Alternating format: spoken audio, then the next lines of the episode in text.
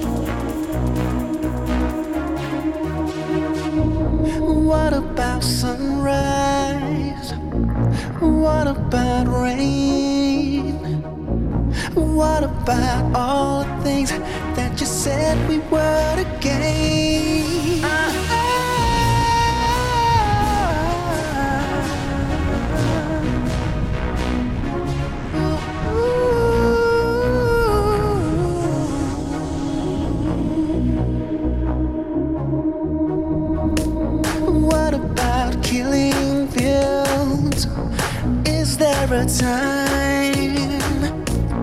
What about all the things that you said was yours and mine?